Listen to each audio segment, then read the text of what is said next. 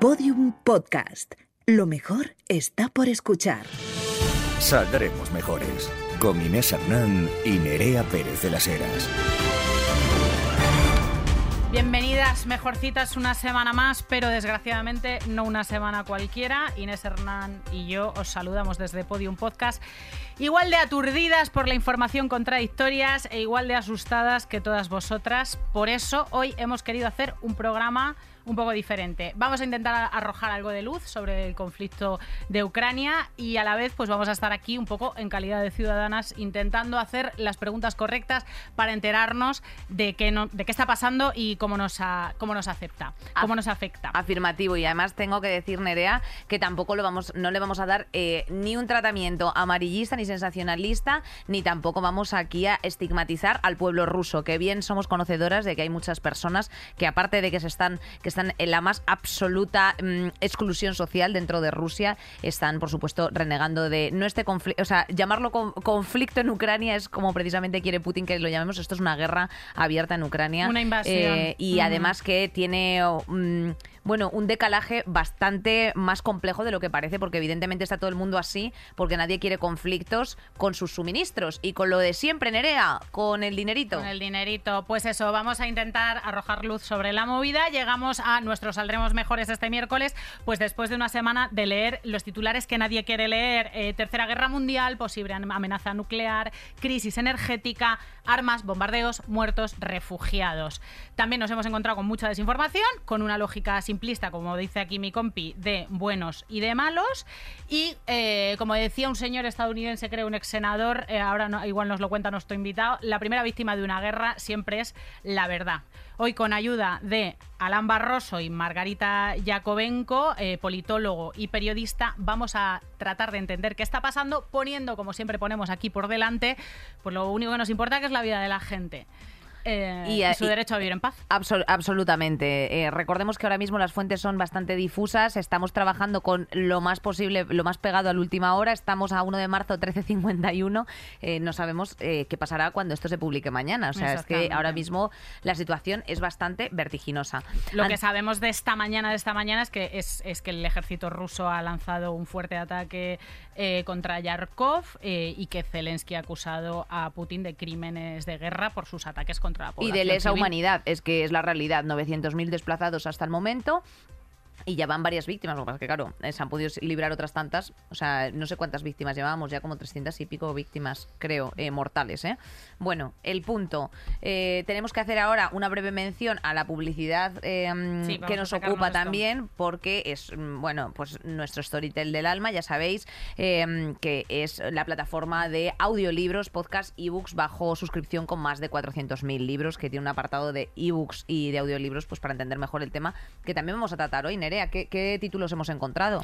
Pues yo quiero recomendar El fin del Homo Soviéticus de Svetlana Alexievich, que es eh, autora también de Voces de Chernóbil, que es el libro en el que está basada Chernóbil, la serie de HBO, que nos encantó a todo el mundo y que es uno de los títulos destacados en, en Storytel para entender un poco eh, pues a lo que nos estamos enfrentando y sus implicaciones y sus antecedentes. Y yo también tengo eh, Guerra Fría, Política, Petróleo y Lucha Armada, eh, que eh, habla de la segunda mitad del siglo XX respecto a la, aparición de los dos bloques de poder las dos tendencias hegemónicas visibles en el planeta y sobre todo en el mundo pues, occidental, de Edgardo Mondolfi. Y también ahí tenemos mm, datos de Venezuela, que muy interesante también en el contexto de la guerra, de la, de la Guerra Fría. Así que bueno, Nerea, pues yo creo que ya tenemos todo esto. Ah, por cierto, tengo que decir que en YouTube, o sea, si acudes a YouTube, tenéis un enlacecito para hacer a un mes gratis en lugar de los 14 días habituales. Y escucharos todas gracias, las eh, gracias eh, por pagarnos mm, nuestras, nuestras, nuestras cazadoras de la thrift shop de segunda mano. Eh, dicho lo cual, pues venga, sin, sin más dilación nos vamos ya a nuestro tema del día. Saldremos mejores. Siguiendo con la última hora, lo último que sabemos es que la Unión Europea va a facilitar armas a Ucrania y ha activado nuevas sanciones contra los oligarcas más próximos al presidente ruso. Eh, y, que, y que, bueno, hace nada, el domingo, se ha activado como una primera ronda de conversaciones entre Rusia y Ucrania en Bielorrusia, que parece que tampoco han sido demasiado fructíferas, básicamente porque Rusia las, las emprende pues con, con Ucrania eh, a punta de pistola directamente, ¿no? Eh, quien nos va a contar todo esto con un poquito con un poquito más de claridad va a ser nuestro invitado de hoy, segundo invitado de nuestros Saldremos Mejores, Alan Barroso, compañero. Muchas es politólogo y divulgador y también un crack. Eso es la, esa es la realidad. Un crack, un harker, como dicen en Paquita Salas. Un colega y, bueno, alguien que se explica muy bien y muy clarito. Bueno, yo no sé si a lo mejor, eh, Nerea, un poquito para, para contextualizar toda esta situación, nos puedes yo sé que es complejo condensarlo, pero, pero bueno, decir de dónde viene esto y, el punto en el que nos encontramos para que haya detonado todo el conflicto. Claro, porque esto no ha empezado ahora. Mm, Correcto. En las televisiones parece que sí que ha empezado ahora, que es un conflicto que acaba de, comenzar la semana pasada, hace apenas siete días que salió eh, Putin a decir que, bueno, que Ucrania no era un territorio soberano, que era un territorio que formaba parte de Rusia, pero claro, esto no es de ahora.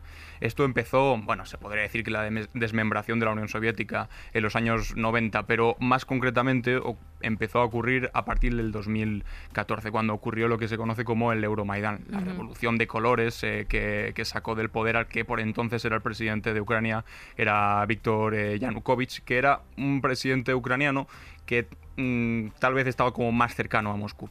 Entonces en aquel momento se estaba disputando si Ucrania se acercaba más a Occidente o se acercaba más a Rusia.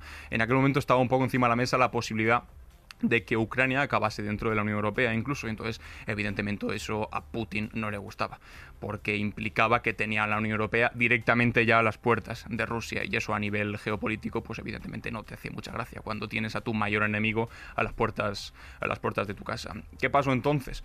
Que el presidente Yanukovych fue destituido por la revolución que se hizo. Algunos lo llaman golpe de Estado, otros lo llaman revolución. Yo no sabría posicionarme bien en entre las dos definiciones. Fue una especie de las dos cosas al mismo tiempo, un golpe de Estado, una revolución que llevó a un golpe de Estado y a la deposición eh, del poder del presidente de por aquel entonces, pero claro, eso no fue recibido de la misma manera por, en todos los lados, en todo el territorio ucraniano, porque hay una división, como en todos los países estamos divididos de distintas maneras, la división fundamental de Ucrania es entre aquellos que son ciudadanos ucranianos que tienen el idioma ucraniano como primer idioma y que sí que son bastante más cercanos a, Occidente, que es la parte que corresponde al oeste de Ucrania, y la parte del este de Ucrania, que corresponde más colinda a... con Rusia. Colinda con Rusia, efectivamente, y hay una mayoría de eh, personas que hablan ruso, que tienen que son étnicamente rusas y que tienen evidentemente mucho más vínculo con con, Rusia, sobre todo, por ejemplo, Crimea, que de hecho fue un territorio cedido, es cierto, por la Unión Soviética a Ucrania em, cuando, cuando existía la Unión Soviética y que fue,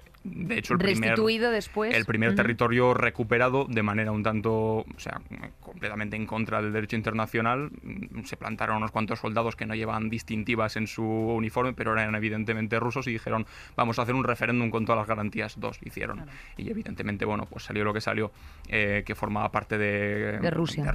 Fue una anexión en toda, en toda regla. A pesar de eso, eh, bastante bien asumida por parte de sus ciudadanos, porque sí que es cierto que se sentían mayoritariamente rusos. Bueno, pues aparte de Crimea hay dos territorios más que forman parte de la región del Donbass, dos territorios, Donetsk y Lugansk que se autoproclamaron en aquel entonces en repúblicas populares e independientes de Ucrania, porque consideraban que lo que había pasado en Ucrania era un golpe de Estado y que por lo tanto ellos tenían la capacidad de escindirse de eso. Si vosotros vais a hacernos un golpe de Estado y vais a obligarnos a acercarnos a Occidente, lo que vamos a hacer nosotros es independizarnos. Ahora mismo Donetsk y Lugansk somos independientes. Y a partir de ahí, bueno, las declaraciones, las declaraciones que hizo el 21 de febrero Putin, diciendo que reconocía la independencia de esas dos de esas dos regiones, que de facto ya les estaba reconociendo, porque les daba armas y les daba apoyo en el territorio. Bajo la influencia total. Exacto. Y ahora fue ya como definitivo decir, vale, son independientes y vamos a ayudarles porque hay muchos rusos ahí y tenemos que defenderlos.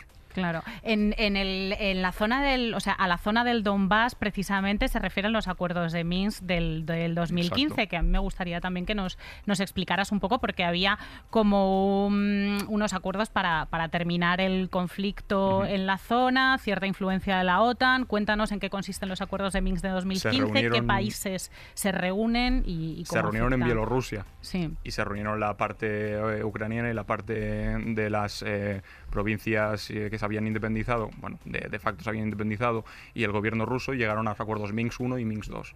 Básicamente, mm, por, por encima, porque nunca se llegaron a aplicar del todo realmente, y ese es uno de los principales problemas, reconocían una cierta soberanía de- del este de, de Ucrania a esos dos territorios, y entonces se mm, intentaba una cierta desescalada, lo cual no llegó a ocurrir nunca, porque desde el 2014 ha habido guerra en Ucrania, ha habido guerra en Europa, no es una guerra que se ha desencadenado ahora, había guerra civil ya en Ucrania, y el ejército ucraniano atacaba a las, eh, a las regiones independentistas de, de Donetsk y de Lugansk, y ya estaba habiendo bastante muertos. O sea, cuando Putin sale y dice que ha habido 14.000 muertos, es cierto, ha habido 14.000 muertos y ha habido una guerra civil. Lo que pasa es que en ese momento se podía entender el conflicto como una cuestión interna dentro de un país, en el que los terceros países no estaban involucrados, al menos directamente, a pesar de que sí que les daban apoyo. Yo tengo una pregunta y es si crees que Ucrania le interesa a Europa o no. Que si a Ucrania le interesa entrar a Europa o si a los europeos nos interesa que entre Ucrania. Mm, Bueno, eh, en general, ¿crees que hay un interés, mm, bueno, pues evidentemente por ese territorio a nivel europeo? Sí. Eh, mm, ¿Crees que hay una, mm, bueno, que se está abogando por una conciliación hacia todo este conflicto o por el contrario que ahora mismo Sí. eh, tenemos muchos frentes abiertos? Porque, por ejemplo, el tema de la OTAN que ha comentado Mm. también Nerea, ¿cuál es la posición de la OTAN en todo esto? O sea, la OTAN es, bueno, pues esta organización eh, un poco de chi bueno, no, no es de chiste, o sea, quiero decirte, es una organización De chiste porque mata estaba, mucho. en muerte, así que- estaba en muerte cerebral hasta este momento, Exacto. ¿no? O sea, Sí. estaba, estaba en, en hibernación y, a- absoluta. y ahora está en su mejor momento de los últimos 20 años. Claro. Donald Trump le había dado por muerta a la OTAN, Macron le había dado por muerta casi a la OTAN, estábamos intentando incluso algún tipo de organización militar a nivel europeo porque la OTAN estaba tocada de muerte y de repente, en apenas una semana, Putin lo que ha hecho ha sido revitalizar completamente eh, el papel de la OTAN. De hecho, hay una cosa súper llamativa y, y- súper ilustrativa, que es cuando Putin se dirigió directamente a Suecia y a Finlandia diciéndoles, como ustedes entren en la OTAN, porque ahora mismo esos dos países no están en la OTAN, van a sufrir consecuencias gigantescas. Y es como, Ucrania ha sufrido consecuencias gigantescas sin entrar en la OTAN. Lo único que está haciendo Putin en este sentido es revitalizar la OTAN y darle más sentido a los países que ahora mismo no están dentro de querer meterse dentro, porque ven el ejemplo de Ucrania, que sin haber entrado en la OTAN, aunque Putin dijese que quería entrar a la OTAN, pero finalmente no entraron en la OTAN, no ha empezado la invasión porque hayan entrado en la OTAN, todo lo contrario, de hecho empezó porque no habían entrado en la OTAN y ahora mismo están solos, pues otros países ante la misma tesitura tal vez puedan empezar a pensar, ostras, pues igual sí que me interesa entrar en la OTAN, porque si no entro en la OTAN, tal vez algún día mi destino sea el mismo que el de Ucrania, pero si entro en la Qué OTAN, tal vez Putin pues tenga un poco más de repados de entrar a, a mi país porque no sería meterse solamente conmigo, sino con todos los socios que forman parte de la OTAN. Claro, pero bueno, esto al final no está como un poco capitaneado por Estados Unidos. O sea, en este sentido, Claro. Biden ha cogido y ha dicho, no, no, no, no, no, no, no. Claro. Eh, caballero, no. Eh, a, ver- a ver, lo que la, la OTAN actúa básicamente por reacción al final, ¿no? Lo, lo que no, no está sobre la mesa si le interesa más o menos que Ucrania se adhiera a este Mm. bloque, sino que está clarísimo que no le interesa que se adhiera a pesar de, de, bueno su tradición y que hay mucha mucha parte de la población que es prorrusa que se que se adhiera al, al entorno geopolítico, a la parte del tablero que pertenece a Rusia. Eso es justo lo que lo que en, en ningún caso interesa a la OTAN, que Putin al final mm, como que cumpla con esas expectativas de zar- zaristas casi imperialistas De recuperar el de territorio que recuperar el territorio, porque además identitariamente Kiev tiene una importancia para Rusia enorme. ¿no? Sí, además es que por lo visto es que no se dice ni siquiera Kiev, se, se tiene que decir como Kiev o algo así. eh, Yo ahí- ahí me Estamos pillas. aprendiendo una cantidad, Ahí- de, la cantidad pillas. de cosas que nos enseña la guerra. No, no, yo solamente, yo solamente traigo tonterías, pero es verdad que es como, es como le, le nominaban los, bueno, pues eso, efectivamente la URSS en su momento a, a Ucrania. Bueno, de hecho, el nacimiento de Rusia viene del Rus de Kiev, que empezó ahí casi la civilización, la civilización rusa, así que históricamente, evidentemente, tiene una vinculación muy importante con lo que es Rusia ahora, y de ahí el discurso que hizo eh, Putin el 21 de febrero, recordando toda esa historia y cómo Ucrania de alguna forma u otra pues les pertenecía a ellos, que eso es cierto, es como una especie de aspiración zarista, de recuperar lo que tuvieron en otro momento. Eh, dicho lo cual, ¿en qué punto ahora mismo está Europa respecto de Ucrania? O sea, quiero decir, sabemos que se han reunido todos los líderes de las principales potencias europeas, han tenido unas conversaciones en las que, bueno, pues mm, han llegado a, un acuerdo de sanciones, eh, sanciones las cuales evidentemente se verían altamente afectados eh, pues países como por ejemplo Alemania, las que les provee de un 60% del gas eh, que pasa por, por Ucrania, mm, cuestiones de trigo también he visto que efectivamente también abastece mucho Ucrania. El 18% Rusia y el 8% Ucrania, o sea que son un, son un, granero a nivel mundial. Son un granero a, nivel mundial. Entonces, a nivel energético ya otra pasada. Claro, entonces ahora mismo, mm, ¿cuáles son los intereses que realmente tiene la Unión Europea mm, para tener esa posición tan cuidadosa mm. respecto de intervención con el conflicto. Yo haría como una división en dos, dos cosas que al mismo tiempo son contradictorias. Una es la ideológica y la otra es la material. Evidentemente, a nivel ideológico, a ti te interesa preservar ciertas cosas, es decir, la, libertad ideológica, eh, el respeto por el derecho internacional, el modelo occidental eh, político, todas esas cosas se defienden, pero claro, se defienden con un coste. Y esta es la segunda cosa, el material. A nivel material a Europa seguramente le interesaría más completamente lo contrario, no plantar cara. Es decir, si Rusia quiere esto, Rusia tiene esto. Porque como no lo tenga, tal vez vamos a sufrirlo nosotros. Entonces ahí tiene como una doble contradicción. ¿Qué hacemos? Somos súper duros contra Rusia porque tenemos que defender nuestro modo de vida, nuestra, nuestra forma de entender la política, entender las relaciones internacionales y demás. a ver si vamos a estar todo el rato llevando camisetas de no war aquí en Europa y luego después hacemos LOL. Claro, o sea, estamos comprando bien de gases. Eh, pero un o sea, Europa obtiene un 40% del gas que necesita de Rusia. O sea, ni siquiera España, que lo sacamos principalmente de Argelia, nos libramos de esto. Estamos notando la presión y la tensión. Somos, somos casi los que menos dependientes somos de, o sea, Rusia. Estamos en una buena posición para variar, fíjate. En, todas las guerras mundiales hemos tenido de una forma u otra como, como un papel eh, al margen en unos momentos es que no, peores. No le interesamos ni a, no, o sea, o sea, no le interesamos a nadie. no le interesamos a nadie. No, pero, pero ahora es, es, muy, es muy distinto porque formamos parte de la Unión Europea, formamos parte de la OTAN y Hombre, 800 milicos tenemos allí en la OTAN, ¿eh? desayunando, comiendo y cenando todos los días. Y, cualquier cosa pues nos acabaría afectando también. Así que, pero bueno, hoy mismo se, porque ayer el presidente ucraniano pidió a la Unión Europea formalmente poder entrar a formar parte de la Unión Europea, ya como a la desesperada. Ya, ya lo vi, lo vi también, es verdad. Hoy se han reunido. Antes o después de la reunión? No, ayer, después, después, de la, esto es la, última hora. Sí. Ayer, ahora, hora. ahora se han reunido en el Parlamento Europeo, porque esto mm. tiene que seguir sus cauces legales, se han reunido en el Parlamento Europeo para discutir este asunto. Y claro, la cuestión es súper complicada, porque si permitiésemos que Ucrania entrase dentro de la Unión Europea, lo que podría haber ocurrido hace unos meses sin que, y tal vez hubiese tenido tantas repercusiones, ahora implicaría directamente entrar en guerra con Rusia, porque la Unión Europea sí que tiene... En eh, cuanto te metes con uno, te metes con todos. Te metes con mi primo, pues te metes conmigo. Entonces... ¿Quién, ha llamado puta a mi prima? Sí, del pelo. Directamente implicaría que nosotros nos tendríamos que meter a ayudar a Ucrania. Por lo tanto, no es una situación sencilla, no es una decisión fácil y de hecho creo que es muy difícil que a corto plazo por lo menos se incluya adentro eh, de la Unión Europea a Ucrania. En largo plazo tal vez sí, pero...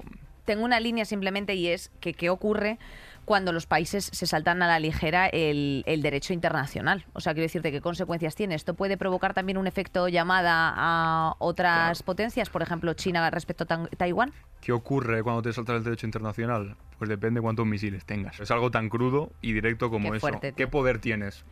Tenemos bloquecito de cosas nucleares que también queremos hablar. entonces sí, lo de China. Eh, es cierto que muchos se llevan más a la cabeza, porque si Rusia es capaz de trasredir las fronteras de un tercer país y sale indemne, China va a decir, pues yo puedo hacer mañana exactamente lo mismo con un territorio en disputa como es Taiwán y mm. también voy a salir indemne. Por lo tanto, se marca un precedente importante. Sin embargo, para salirnos un poco de, la alerta y de estar todos muy nerviosos, China parece que de momento no está en esa labor. De hecho, el otro día el ministro de Exteriores, ayer o antes de ayer, si no me equivoco, lo siento, no puedo decir su nombre porque no lo tengo. No, no, estás se me más. Solo te faltaba mi vida. creo, pero, no, pero igual me he hecho un triple y, he quedado fatal eh, con la comunidad a Ha- China, ha pero, sido espantoso. Perdón.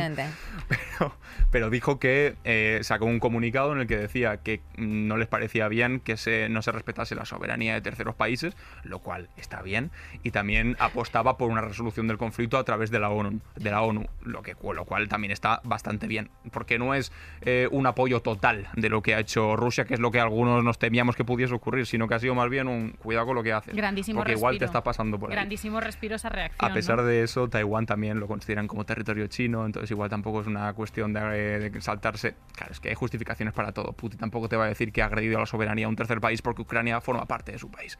Y lo que va a hacer es a proteger a rusos que viven en Ucrania. Siempre hay mil y un recovecos. Pero por lo menos China se ha abstenido en las votaciones de la ONU al respecto y no se ha alineado directamente y súper fuerte con Rusia. Pero bueno, que, que puede pasar de todo todavía. No me quiero avanzar a los acontecimientos.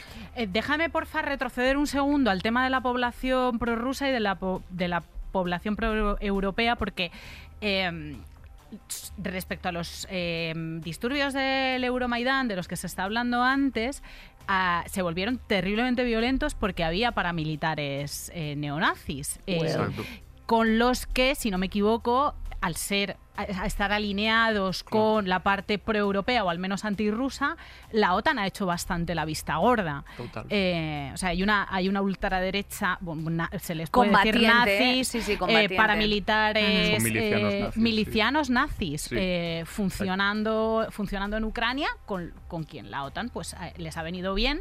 Esto me, me puede recordar a- a para contrarrestar el influjo comunista, como Estados Unidos hizo también la vista gorda o armó a los talibanes en un momento dado. Entonces, claro, estas cosas son bastante sí. peligrosas.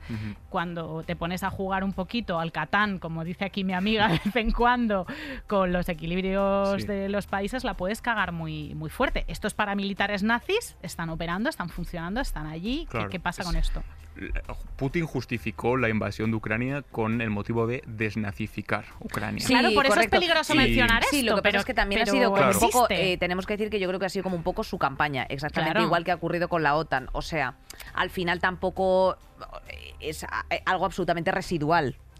O en mayor o menor medida existen y está bien mencionarlos claro. porque, porque son peligrosos y son unos Sí. cuantos. Por eso O sea, que Putin utilizaba esta muletilla de es. desnazificar sabiendo que hay un pozo de eso y que ha habido un problema con ese asunto. De hecho, hay un batallón que se llama el Batallón Azov que está integrado por milicias de extrema derecha directamente. Y también hay una afluencia de militantes de extrema derecha de toda Europa bastante, bastante grande a los territorios del Donbass para luchar Ojo, no solamente de un lado, sino del otro también. O sea que llegó un momento en el que había milicias nazis en ambos lados. Sin embargo, sí que es cierto que en el lado del este les estaban dando como una cobertura legal, se podría decir. Pero claro, está en una situación de, de guerra, de guerra civil. Y tampoco merece. Yo creo que no tenemos que desterrar un poco la idea de que Ucrania era una democracia perfecta antes de que esto ocurriese. Ujú. De hecho, está, eh, según The Economist, está valorada con un 5, coma algo por ciento y no es una democracia como las que estamos acostumbrados. Tienen bastantes fallas y, y, y- es- y es solo, territorios solo tiene un 5% de democracia. 5% no, un 5 sobre 10. O sea, Ah, vale. un aprobado un raspado. Ah, perdona, 5% hay un, era- hay, hay una- hay un. TripAdvisor de las democracias, porque eso Y- me y- interesa. Y hay, unos cuantos, además, ¿eh? Hay unos cuantos. O sea, Hostia, cada uno con sus y no- criterios y demás. ¿Dónde Y nosotros ahora estamos en el 7, coma algo, no recuerdo Uf, concretamente. mucho me parece a 7, mí. mucho. Mucho me parece a mí. Bajamos, ¿eh? Bueno, porque tía, por lo estábamos menos en no el vamos 8 a antes. septiembre Estábamos con en la el 8, sí. democracia. Sea, Eh, es bastante arbitrario, yo qué sé. Define unos cuantos parámetros y es difícil meter en un Excel si cabe tu democracia o no. Es difícil meter un- una democracia en un Excel, es evidente. Eh, Pero a- bueno. Alan, una cosa, y nosotras como ciudadanas eh, queremos entender quién se está beneficiando de este conflicto. Ostras, pues se beneficia quien acabe ganando, porque quien acabe perdiendo no sé... Pero es que no lo sabemos todavía. De momento los que, los que producen armas, que son los que siempre se, salen con la suya en, en- asuntos bélicos. Pero no sería capaz de decir quién sale ganando, porque a corto plazo parecía que Rusia sí que iba a sacar buena tajada, iba a ser una conquista rápida de Ucrania y que se la iban a anexionar directamente, como ocurrió en Crimea, que ahí sí que se podría decir que ganó Rusia sin ningún tipo de duda. Pero en este sentido la guerra se les está complicando un poco, las sanciones están siendo muy duras, de hecho el rublo ca- cayó un 40%, la bolsa de Moscú ni siquiera abrió porque estaba siendo una verdadera sangría. Y, y eso no sé quién gana, pero está claro quién pierde, que es el, el pueblo ruso, porque bueno, Putin puede aguantar, los oligarcas pueden aguantar, aunque ojo, tampoco mucho, porque están empezando a enfadar. Y si alguien escucha mm, Putin es a los oligarcas, que son los que le dan de comer, pero quien lo está pagando es la población rusa, porque un 40%, por, bueno, y ucraniana evidentemente, o sea, no cabe duda. Pero la población rusa está pagando un 40% más caro todo lo que está comprando ahora mismo.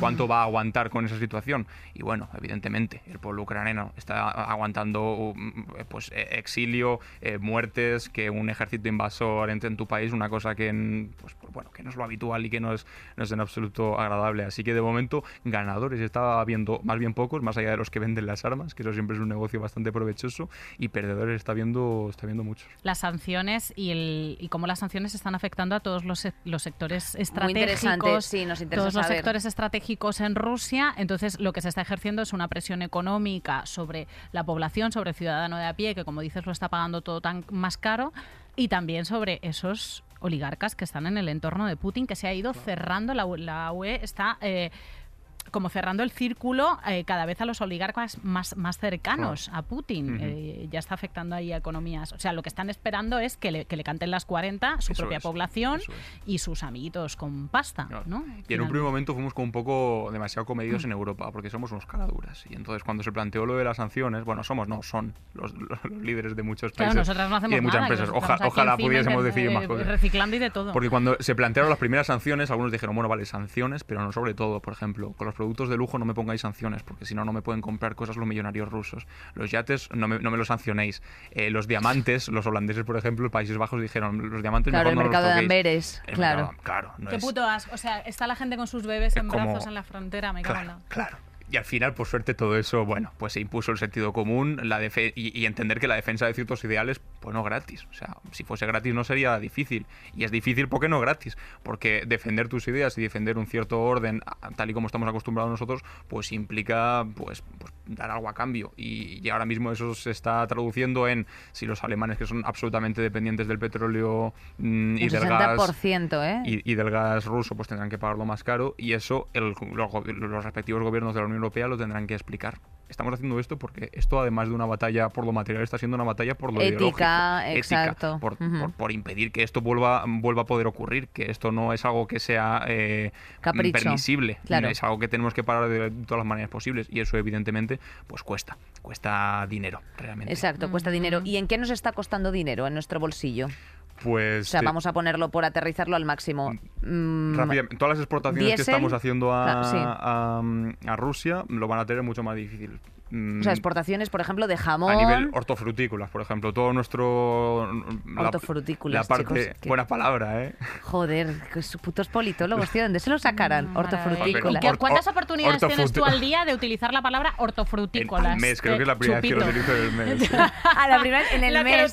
Hombre, estaría bien porque acaba de empezar el mes. Estamos a 1 de marzo, cariño. o sea, si llevabas ya más, más veces dicho hortofrutícolas, vale. O sea, nosotros estamos haciendo exportaciones a Rusia de eh, pues eso. Toda la huerta murciana, por ejemplo. Eh, se va a Rusia. Se, va y a no Rusia, viene a Madrid. Por favor, esos a nivel pepinos. De, a nivel de, gas y, de, eh, y del mercado energético, evidentemente también va a ser bastante doloroso, pero comparado con el resto de, Europa no va a ser tan fuerte, porque sí que nos vienen gases, nos viene gas y petróleo no solamente por parte de Rusia, sino que nos viene también por el norte de África e incluso nos llega bastante desde, desde Estados Unidos. Que cuando me preguntabas quién puede ganar, Estados Unidos puede ganar porque está lejos del conflicto, tienen bastante petróleo, y bastante gas y pueden exportar todo aquello que Rusia deje de exportar en algún momento. Pero de momento no se ha resentido tantísimo como puede llegar a resentirse el mercado energético, porque las restricciones eh, y las sanciones no, se han puesto, no han puesto todavía toda la fuerza en el mercado energético, se han centrado de momento en otras cuestiones. Em, pero eso, sobre todo, mercado energético, exportaciones, eh, algunas importaciones y de momento una cosa muy sencilla, que es que no puedes ir a, Rusia en avión. Hay algunos españoles que se han quedado ahí, que los pilló eh, de turismo o trabajando lo que sea, que ahora no pueden volver directamente porque se ha cerrado el, el espacio aéreo con, con, Rusia. No pueden venir de aquí ni, ni podemos ir para allá. Hemos invitado, decíamos que hoy teníamos dos voces, hemos invitado a intervenir en el programa Margarita Yakovenko, que es periodista, nacida en Ucrania, vive en España desde 1999. Lo primero que le tenemos que decir es muchísimas gracias, Margarita, porque sé que te están llamando de muchísimos medios, que tienes que escribir, que supongo que estarás muy preocupada, muy saturada y estos minutos de verdad que te los, te los agradecemos muchísimo. De, corazón, efectivamente. Aprovechamos para mencionar que tiene una novela llamada Desencajada que también refleja las angustias a las que se enfrentan pues todas las distintas generaciones migrantes eh, de migrantes en España. Así que, bueno, pues sin más, eh, queríamos preguntarte lo primero, Margarita, ¿cómo estás y, qué sabes de tu familia? Pues la verdad es que cada día que avanza esta invasión, esta guerra, estamos peor. Eh, estamos ya en el sexto día y, lo cierto es que ya se va notando muchísimo, tanto en el ánimo como en las noticias que nos llegan, que nunca son buenas, pero al menos de momento todavía nos siguen llegando noticias, aunque a cuentagotas. Y mi familia, pues lo cierto es que se fueron de Mariupol porque sabíamos que iba a ser un centro que iba a ser atacado con, con mucha virulencia y probablemente esta noche ya ha anunciado Putin que quiere tomar la ciudad. Bueno, no ha sido Putin, han sido los separatistas rusos, pero es prácticamente lo mismo. Eh, y la verdad es que sabemos que de ellos poquito porque se quedaron sin luz, se quedaron sin agua, sin conexión a Internet y sin calefacción, teniendo en cuenta que estamos en un país en invierno que, que, es muy frío, ¿no? Y se quedaron pues completamente sin conexión durante tres días. De vez en cuando consiguen eh, encender el móvil, nos hacen una llamada por la mañana, nos dan una especie de parte de guerra muy rápido para decirnos cómo se encuentran y lo apagan porque como no tienen luz no pueden cargarlo. Entonces tienen que estar encendiendo y apagando el teléfono constantemente porque si se les agota la batería ya está, ni siquiera tendremos esa mínima conexión que tenemos ahora mismo con ellos. Eh, ¿Qué plan eh, tienen? ¿Sabes si mm, pueden salir? Eh, ¿que eh, ¿Piensan Me- quedarse allí? ¿Cuáles son sus posibilidades? Claro, es que me encantaría poder sacarles de ahí. Me- no sé cómo buscar los medios, no sé Mm. cómo conseguirlo porque ahora mismo las ciudades eh, donde donde están ellos, justo en la zona, porque ellos siguen en el este de Ucrania, están bloqueadas por por los por los militares eh, rusos. Entonces están rodeados, están bloqueados. Como tampoco tienen noticias, no saben si la carretera que tienen al lado está libre o no, porque no, no pueden comprobarlo de ninguna manera y tampoco es plan de que se arriesguen a salir, ¿no? Y, y lo cierto es que no, no pueden ni siquiera llegar hasta la estación más cercana y tampoco sabían si hay trenes ahí que pudieran sacarles. El viaje para, para salir de Ucrania es de, desde el este de Ucrania es larguísimo, son muchísimas horas, ya lo hemos estado viendo con todos los refugiados que están llegando a la frontera, que llevan mm, detrás pues mm, 40, 50 horas de viaje para poder llegar siquiera a la frontera con Polonia o con Rumanía. En este caso estamos en, en una situación igual, que a mí me encantaría poder sacarles de alguna manera, pero es que no sé cómo conseguirlo siquiera. Es una impotencia enorme, la verdad. Margarita, eh, respecto de cómo se está informando del conflicto en, en, bueno, pues por ejemplo aquí en España, eh, ¿se está percibiendo mucha polarización? ¿Lo estamos haciendo de forma correcta o lo estamos recibiendo de forma correcta? Porque muchas veces la misma impotencia que, bueno, evidentemente mm, sentís vosotros con, con vuestros compatriotas, con vuestros familiares, eh, bueno, pues en cierto sentido también aquí hay un, sentimiento mm, de responsabilidad y de no saber cómo operar. Entonces, no sé si mm, partiendo de la base de que la información está siendo sesgada, es correcta, es incorrecta, ¿cómo la estás percibiendo tú? Yo sí que estoy viendo que los medios están en España están tratando muy bien el tema, lo están dando todas las portadas, llevamos mm, seis días de guerra y seis días de portadas de medios eh, hablando de este tema. Creo que los medios españoles han desplegado una cantidad de corresponsales enorme en Ucrania y eso ayuda muchísimo a saber lo que está pasando porque cada uno está en una ciudad, está en las fronteras, está en la capital, está en el este, están informando desde muchos puntos y, y lo cierto es que me parece que estamos consiguiendo hacer una cobertura buenísima a todos los medios, la verdad. Eh, creo que en guerras anteriores evidentemente no hemos podido tener tantos medios desplegados. Estoy pensando en la guerra de Siria que, que todavía sigue en activo y en su momento no tuvimos tanta información como estamos teniendo de esta, pero porque está está ocurriendo en Europa, es que está ocurriendo a- al- lado, ¿no? Son unos miles de kilómetros lo que nos separa. Entonces, es, quizás es mucho más accesible, mucho más fácil para poder eh, conseguir la información. Seguro que en yo donde estoy yo en el en el país estoy también haciendo un trabajo de traducción e interpretación eh, minuto a minuto con toda la información que nos está llegando de Ucrania y, y también de las agencias rusas porque es contradictoria siempre Claro. y estamos tratando de ver pues eh, lo que es verdad lo que no y, y- y ver las imágenes ver los discursos de, de los presidentes traducirlo todo lo mejor posible para que a la gente le llegue mm, todo lo que está pasando minuto a minuto Es una grandísima labor, sobre todo con el, con el potencial y el músculo para desinformar que, que Mm. hay desde el gobierno ruso. ¿No? que, lleva haciendo este, este esfuerzo de desinformación durante bastante tiempo, incluso antes de que estallase el conflicto. Eh, nos preocupa, Margarita, el, leer noticias como que la población civil, que hasta la semana pasada eran gente normal de a pie con sus familias y sus negocios, se están tomando las armas e incluso que Zelensky este domingo ha hecho un llamamiento, un llamamiento a ciudadanos de países extranjeros eh, para sumarse a la lucha contra la invasión rusa, ir y tomar las armas que se integren en lo que él ha llamado la Legión Internacional de Defensa Territorial. Em, eso me resulta preocupante. Supongo también. sí, sí, O sea, mm. nos resulta preocupante, nos, nos bueno, nos inquieta. Tú tienes información de primera mano, cómo se está viviendo eso en las calles. Eh, es preocupante porque además para, para el propio gobierno es preocupante porque eh, no es casualidad que al mismo tiempo que han dado armas a la población civil han prohibido o han impuesto la ley seca, ¿no? Para que la gente no tome alcohol por si se pueden producir altercados dentro del mismo eh, de las mismas ciudades y que alguien empiece a disparar porque pues no está en condiciones de tener un arma en la mano. A mí lo que más me preocupa en este momento también es cómo vamos a desmilitarizar Ucrania después de toda la cantidad de armas que estamos mandando a ese país, que es lo que pasó con la antigua Yugoslavia. Eh, quedaron tantas armas dentro de los países que, evidentemente eso se convirtió en un polvorín y me da mucho miedo que con Ucrania ocurra lo mismo. Mm, creo que al final la Unión Europea o no sé qué organización tendrá que hacer un gran trabajo para, para que esto no, no vuelva a ocurrir porque ya tuvimos un ejemplo. Em, Margarita, em, ¿cómo respondemos a esta guerra como ciudadanos? ¿Cómo podemos ayudar? O sea, mm, ¿se ayuda visibilizando el conflicto? ¿Se ayuda mm, colaborando con organizaciones internacionales de cooperación y de ayuda? Eh, ¿Cómo podemos contribuir mm, para intentar no resolver, porque esto no está lamentablemente en nuestras manos, pero sí, bueno, pues eh, apoyar al pueblo ucraniano en esta situación e incluso al pueblo ruso que no esté a favor, desde luego, del conflicto, que también nos consta que hay un gran número.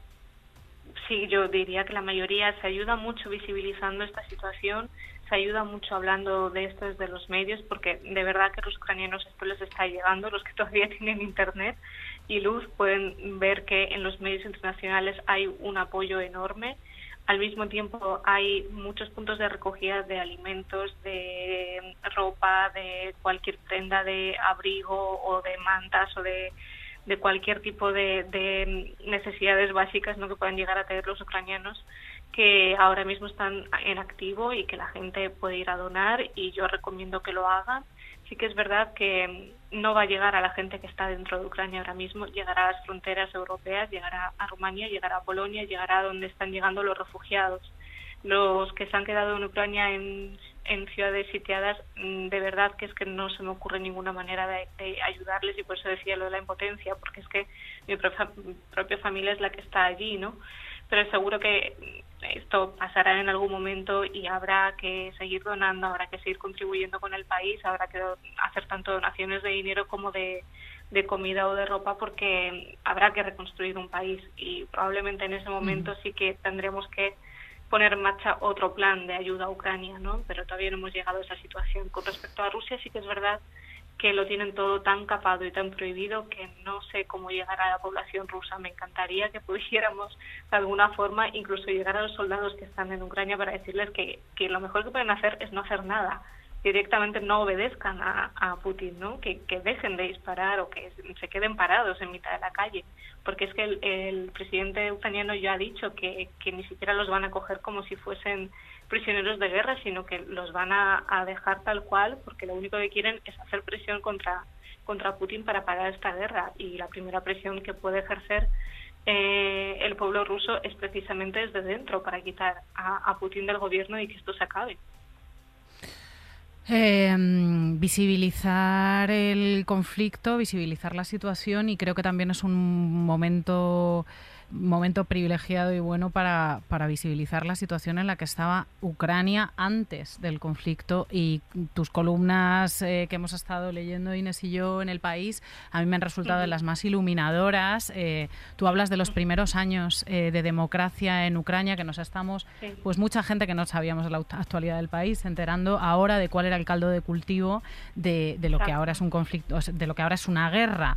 dices que los primeros años de democracia en Ucrania fueron claves para para que el país pasase una autocracia una oligarquía en la que los magnates se turnaban en el gobierno después de convencer al pueblo de que esta vez sí un nuevo millonario lo sacaría de la miseria. Quizá Víctor Yanukovych, Petro Poroshenko, los, oligarcas más flagrantes. El primero desahuciado del gobierno en las protestas de 2013 tenía una mansión con grifería de oro, mientras que la pensión mínima del país era de 40 euros mensuales. Y el segundo, que accedió al cargo en 2014, es conocido como el rey del chocolate y aparece en los papeles eh, de Panamá. Eh, creo que estás haciendo una labor para educar, ¿no? Hablar, hablar de, de, estas, de estas élites, de estas oligarquías que estaban manejando el país mucho antes de que este conflicto estallase. Y es bastante agradecer eh, y es normal que estemos ¿no? preocupados por, por lo que va a pasar después, cómo va a quedar, cómo va a quedar el país. Sí, sobre todo porque ya estábamos hablando de un país pobre, de un país que, que estaba destruido ¿no? económicamente, estaba en crisis y, estamos hablando de una población que lleva muchos años eh, sufriendo pues unos mandatarios que les han ido empobreciendo año tras año. Entonces estamos mm, pues ante una situación que, que es aún más grave, ¿no? Porque porque sí que es verdad que si ya tenían poco, ahora se van a quedar completamente sin nada. Margarita, eh, ya por ir terminando, que sabemos que este tiempo sí que vale lo impagable. Es valiosísimo. es valiosísimo, absolutamente. ¿Qué esperáis eh, o qué se espera mm, desde Ucrania eh, por parte de Europa?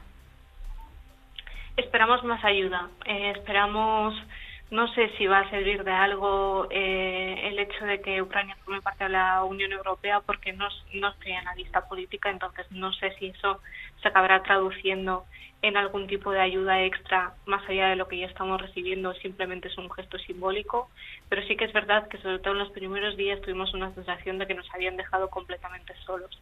Esperamos más apoyo, esperamos que se acoja a los ucranianos como refugiados, que se les dé el estatus de refugiados que huyen de una guerra y que no simplemente sea un, pues más inmigración ¿no? y sin ningún tipo de ayuda por parte de, de los gobiernos europeos. Eso sí que sí que es lo que, lo que más me preocupa, sobre todo que estén allí cuando haya que reconstruir el país, porque habrá que hacerlo. Pues con este mensaje nos quedamos, Margarita, haremos lo que podamos por nuestra parte como comunicadoras, en ello estamos. Muchísimas gracias, te repito, por estos minutos, por, por habernoslo explicado tan de verdad y tan bien. Y nada, te deseo todo lo mejor, toda la suerte del mundo para ti, para tu familia. Te mandamos un abrazo enorme. Un abrazo, Margarita, muchas gracias. Bueno, nosotros continuamos eh, por aquí con nuestra charla con, con Alan. Em, ¿Cuáles son los siguientes pasos eh, que va a dar ahora Europa? Respecto del conflicto? Es que, claro, no sabemos. Claro, ahora lo que, lo que estábamos comentando antes, lo que está encima de la mesa es la entrada de Ucrania en la Unión Europea. Y lo que comentábamos también antes es que es bastante complicado, porque una entrada en la Unión Europea implicaría, eso sí, abrir otro estadio superior, mucho más crudo de la guerra, en la que la guerra ya no es solamente en Ucrania, sino que es entre toda Europa y, Rusia. Así que, de momento, y si somos prudentes, que yo creo que las instituciones europeas lo serán, porque además tendría que ser una decisión consensuada entre los 27 países y muchos de ellos no lo verán con mucha gracia entrar en una guerra en el este de Europa. De momento supongo que será el recrudecimiento de las sanciones que se le pongan a Rusia con la esperanza de que eso acabe implicando algún tipo de movimiento a la interna, al, interior de, Rusia, a nivel de un aumento de manifestaciones de la ciudadanía, que está viendo muchas más de las que esperábamos y están siendo reprimidas también muy, muy crudamente. Algunos hablan de entre 5.000, 6.000 detenidos ya en, en, apenas una semana en, protestas contra la guerra en Rusia y también poniendo bastante esperanza, creo yo que tiene la, Unión Europea puesta, en la rebelión de las élites rusas, de los oligarcas que estábamos hablando, a los que no les mueve tanto un fervor patriótico como un fervor económico. los de las griferías de oro. el, señor de las griferías de oro es el mismo en Hombre, claro, cuando, cuando Yadro corte el grifo van a decir que, claro. Y entonces,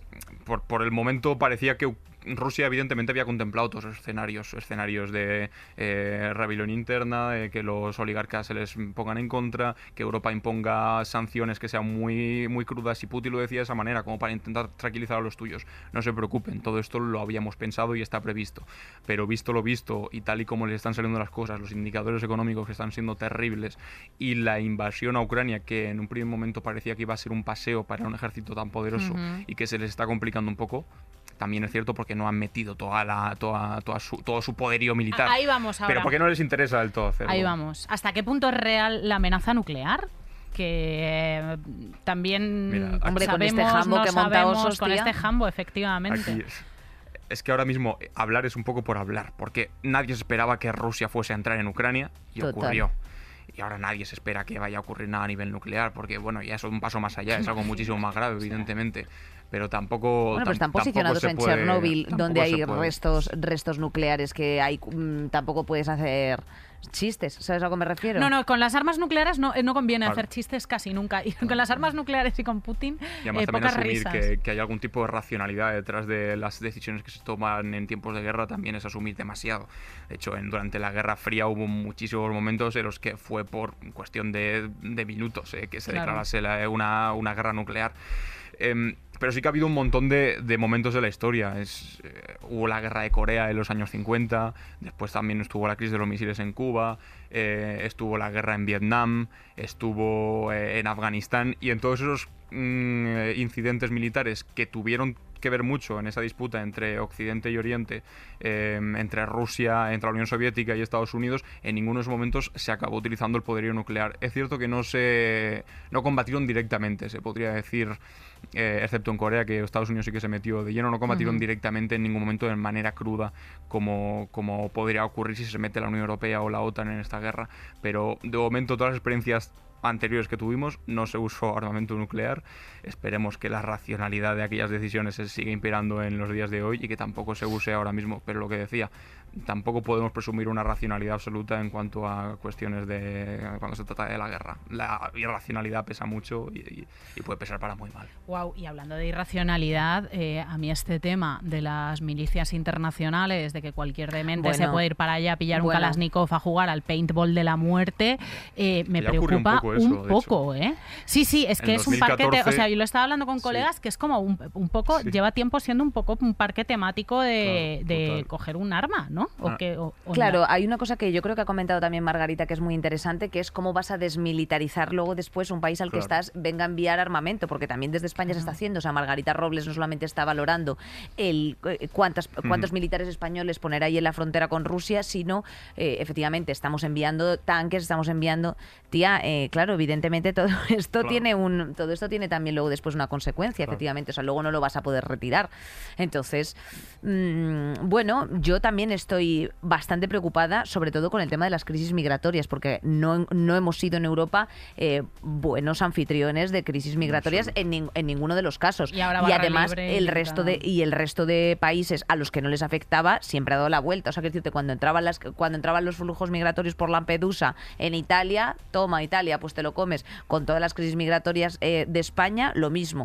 Que luego se hacen absolutas atrocidades. Porque claro, al final visto lo visto, a Francia nunca llegan, ¿sabes? Por una simplemente posición eh, Geográfica, geográfica, efectivamente. Y ahora a ver qué pasa en Polonia, porque en Polonia están eh, absolutamente desbordados, en plan de, well, eh, un millón de personas más en, en tan solo cinco días. Claro. Interesante Y elección. calculan que igual sube a 4 o 5 millones de personas desplazadas, ¿Cómo que, es, poco? que es una barbaridad. ¿Cómo Pero poco? de momento la Unión Europea lo que ha hecho ha sido abrir fronteras, que es una cosa que no había ocurrido de manera nunca. ilimitada, o sea, es Claro. algo absolutamente Que, histórico. que también refleja un poco la hipocresía que tenemos. Porque y- hay muchos que es un poco es, es- activos. es el meme ese de Peter Griffin, ¿no? de sí. qué color hay y entonces te dejo pasar, no te dejo pasar. Y entonces en este caso, como son gente rubia con los ojos azules, pues adelante. Y en otros casos, pues hemos sido Sí, si es muchísimo Siria, más crueles. Claro. no. A pesar de eso, bienvenido sea. mm, que podemos acoger, tenemos capacidad para acoger a toda esa gente y reubicarla en, en Europa.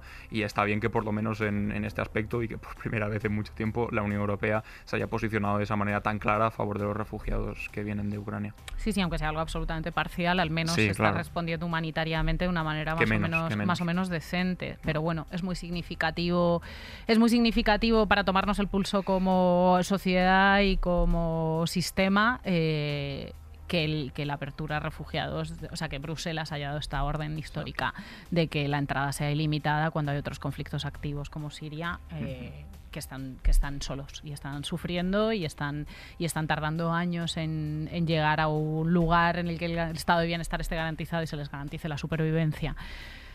Yo tengo una última pregunta. Eh, ya esto es más a nivel humano. Eh, ¿crees, que nos- o sea, ¿Crees que eso nos va a ir la olla eh, con la- el volumen de noticias que estamos recibiendo en los últimos tiempos? O sea, quiero decir, eh, Afganistán, ahora esta situación. O sea, mm, estamos. una pandemia por en medio. Una pandemia por en medio, casi nada, efectivamente.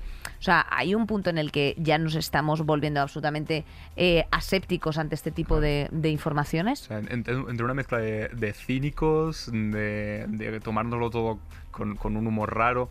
El, el otro día lo estaba discutiendo con un amigo, que es, ahora abres TikTok o abres Twitter y lo único que ves son memes de una guerra en la que hay gente que está perdiendo la vida.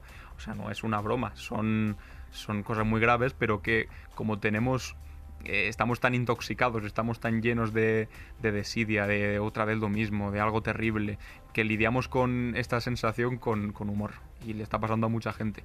Que, o sea, tú te metes en los comentarios de los vídeos de TikTok, que es otro temazo de cómo TikTok y cómo las redes sociales están sirviendo como eh, ilustradores de primera mano mm, de lo que está ocurriendo ahí. Y te metes en los comentarios y todos son bromas sobre la Tercera Guerra Mundial, si Putin hace no sé qué, si no sé cuánto, si preparo los memes ahora para cuando viene la guerra.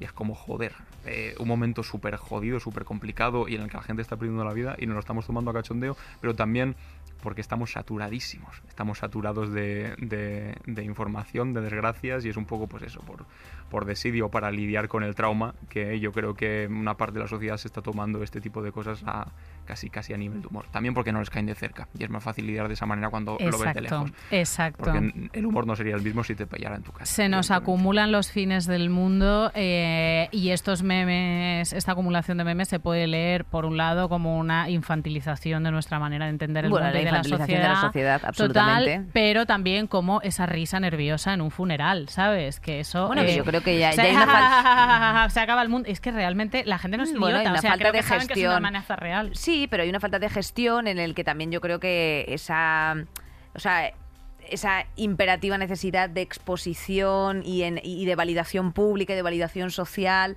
eh, tampoco nos, ha- o sea, nos hace un flaco favor. O sea, al final todo el rato estamos esperando a que nos validen con el contenido que nosotros publicamos eh, respecto de lo que sea, un conflicto. Entonces, ahora guardo unos días de silencio pues para eh, no normalizar la situación porque si no voy a resultar frívolo y ahora y entonces al final estás todo el rato viciando comportamientos cuando lo único que yo creo que desde aquí hay que hacer llamamiento es como bien nos ha dicho Margarita en visibilizar el conflicto en, bueno, pues mm, si estamos siendo requeridos para ayudar y podemos hacerlo de forma económica a través de organizaciones o aportando algún tipo de, pues eso, alimento, ropa, etcétera, en un- algunas asociaciones que se estén haciendo, que se estén encargando de esta gestión de llevarlo ahí hasta las fronteras con Polonia, que es crítico porque están en un pleno invierno de menos 15 grados, pues evidentemente eh, bienvenido sea también. Sobre Eh, todo- y, y comportarse con, bueno, efectivamente con normalidad y también con criterio. Yo creo que aquí lo más importante está siendo en estar informados, en saber eh, con quién te estás informando y en tomarlo con el respeto que merece porque efectivamente se está saldando con vidas y hay casas que se están haciendo, venga, chao, o sea, chao tu vida, tu casa, tu barrio, todo, o sea, quiero decir, arrancar de nuevo en, en cualquier sitio, aunque mm, sobrevivas, no es una, o sea, que es una situación de mierda, ¿sabes a lo que me refiero? Exactamente. O sea, eh, como en todos claro. los conflictos que, que están activos ahora, como en todos los, los conflictos que están activos en el mundo y en los que tenemos un papel eh, como ciudadanas privilegiadas de informar, informarnos, enterarnos y, mm, y no dejarnos llevar, que me ha parecido también interesante lo que ha dicho Margarita, por el hype del momento de eh, ahora hay que estar preocupadísimo. Esto es, esto es una carrera de fondo, es algo de larguísimo plazo y va a ser una crisis humanitaria compleja y larga. Co- claro, Entonces, correcto. eh, Ujú. ahora es, es muy insensible hacer un TikTok bailando que se le reprocha a la gente en plan, jo, ¿cómo puedes hacer esto habiendo una guerra? Pero dentro de tres semanas no. Pues es que dentro de tres semanas o de dos años o de seis meses va a haber una crisis, crisis de otra crisis de refugiados, otra crisis migratoria. eh, o, sea, por, o sea, por no meternos en, en, cómo nuestras sensibilidades cambian cuando los conflictos y cuando los, los las miserias y cuando las, los absurdos y las violencias vienen de un sitio y vienen de otro. He visto un corte que me ha dejado flipada en Afroféminas de un, pues no sé si era un periodista diciendo que estos niños no, no son como los, que estos niños de la frontera no son como los niños que estamos acostumbrados a ver sufrir. Que estos niños tienen los, que son rubios con los ojos azules. Es que lo que dice este pavo eh, que se le ha escapado, porque, porque se te escapa como se te escapa una arcada o una vomitona o un pedo, es un pedo racista. Eh, que, que como... se ha escapado. sí, sí, claro, se le ha escapado como una flatulencia del alma, una flatulencia del alma y de la y de la eh, bueno y del y de los prejuicios y de la falta de criterio que tenemos. Es verdad, estos niños te enternecen, pero es, y, decirlo, ¿no? Estos críos te enternecen mucho más que los críos que se en el Mediterráneo diariamente. Eso también está sucediendo. Nos deja en bragas, la verdad. Cuando pasan estas cosas nos quedamos se nos ve muchísimo el plumero. Absolutamente. Pues nada, eh, Alan Barroso, muchísimas gracias por, por, ayudarnos a informar de este asunto. Eh, politólogo, divulgador, por favor, seguidle en redes sociales. No canta ni baila, pero no se la pueden perder, que decían de Lola Flores, pero efectivamente poco le falta. Nos has ayudado, nos has ayudado muchísimo. y esperamos que, eh, esperamos que vosotras mejorcitas eh, os hayáis enterado un, poco. más enteradas. Exacto, efectivamente. Criterio, discernir, efectivamente, darle una pensada y, bueno, antes de cambiar el mundo, da tres vueltas por tu casa, efectivamente, pero eh, con el periódico abierto. A ver si es posible también hacerlo. Poco chiste hoy, ya lo sentimos, pero bueno, era lo que tocaba. Eh, también estamos para esto, para contar las cosas tranquilamente, sin chillar hacer aspavientos que también sabemos, aquí mi compañera y yo. Eh, hoy ¿Qué te parece? hoy, está, estado? hoy está comedidísima. Pero vamos, o sea, es que, no tengo ni un meme. Estoy, ni un meme, ni un meme. Ni, un meme, ni un meme. Ni medio chillida, ni medio... Estoy verdaderamente preocupada. No, no, no estás... Oye, pues es, una faceta, es una faceta. Es una faceta, efectivamente. Eh, somos eh, seres pluricelulares y, por ende también pluriemocionales. Eh, muchísimas gracias una semana más a todas las mejorcitas que nos habéis acompañado. Os, leemos con mucha atención, os seguimos con mucho cariño. Gracias a Alan Barroso y a Margarita. Gracias a nuestro equipo, gracias a Margarita Yacobengo, mm, claro. Exacto, y a todo el equipo que nos acompaña un día más detrás de, de todas las cámaras. Saldremos mejores con Inés Hernán y Nerea Pérez de las Heras. Todos los episodios y contenidos adicionales en podiumpodcast.com y en nuestra aplicación disponible para dispositivos iOS y Android.